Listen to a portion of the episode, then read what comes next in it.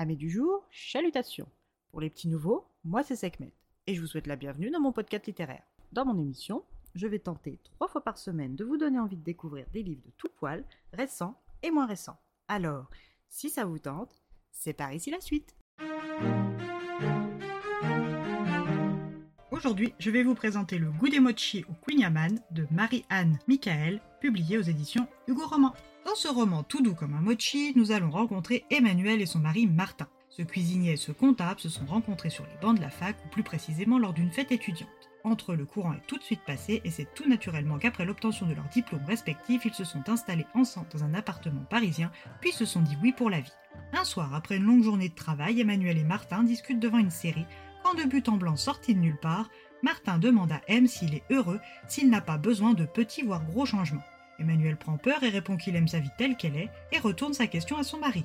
Martin prend son temps avant de répondre qu'il aimerait partir faire le tour du monde en amoureux pendant un an. Il a économisé suffisamment pour couvrir les différentes étapes. De prime abord, Emmanuel pense à une blague et comprend vite le sérieux de la proposition. Pas besoin d'y réfléchir pendant 15 jours, il pose une année sabbatique et en route pour un tour du monde à deux. Les premiers pays sont magnifiques et les moments juste tous les deux précieux et intenses, jusqu'au drame. Emmanuel rentre d'Italie sans sa moitié. Martin souffrait d'une maladie incurable et est mort en Italie des suites de celle-ci. Comme il ne l'avait dit à personne, sa mort est un choc et une trahison pour Emmanuel qui se retrouve seul et démuni dans leur appartement parisien. Emmanuel est triste et surtout en colère et n'accepte pas bien l'aide proposée par son frère Thibault, sa belle-sœur Hyacinthe et sa nièce Alizée. Un jour de plus vautré dans son canapé avec pour seule compagnie son plaid et sa télé, il décide de ranger l'appartement en commençant par le terrain de chasse préféré de son Martin, la cuisine.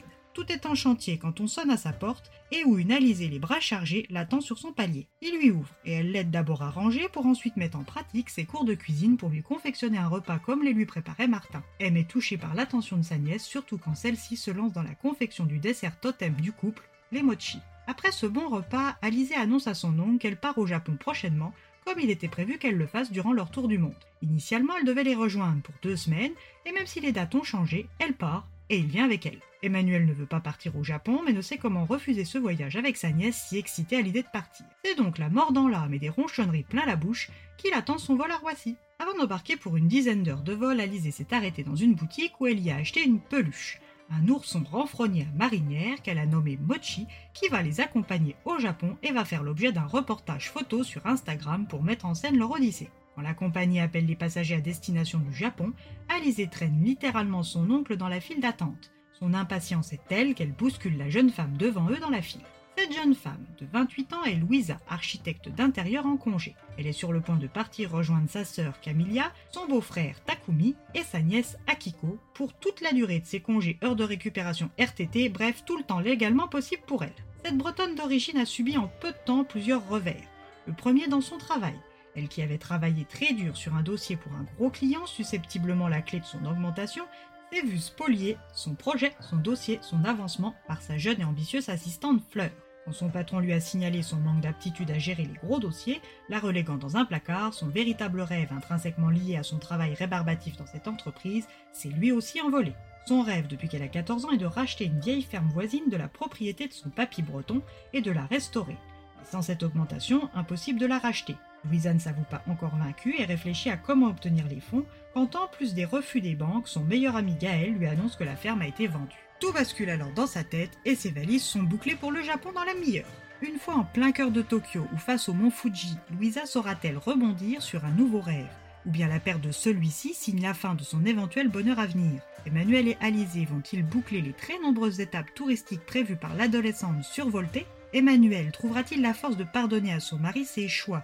Sur le sol qu'ils rêvaient de fouler ensemble. Martin lui a-t-il laissé d'autres surprises post-mortem? Emmanuel et Louisa vont-ils trouver des solutions durant leur voyage? À vous d'embarquer pour le savoir.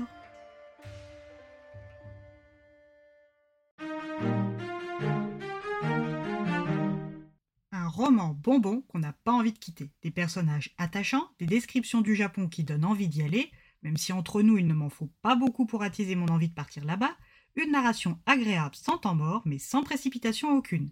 Si vous ne vous en doutez pas encore, je vous recommande vivement cette lecture. Et bien voilà, j'en ai fini pour aujourd'hui. J'espère que cet épisode vous aura plu et vous aura donné des nouvelles idées de lecture. Si vous souhaitez découvrir d'autres petits bonbons littéraires tout droit sortis de ma bibliothèque, je vous retrouve le mardi 16 janvier prochain pour un nouvel épisode. Et si d'ici là je vous manque de trop, Vous connaissez le chemin sur Instagram ou sur Threads, hâte les lectures de Sekhmet. Sur ce, chalut les amis et à la prochaine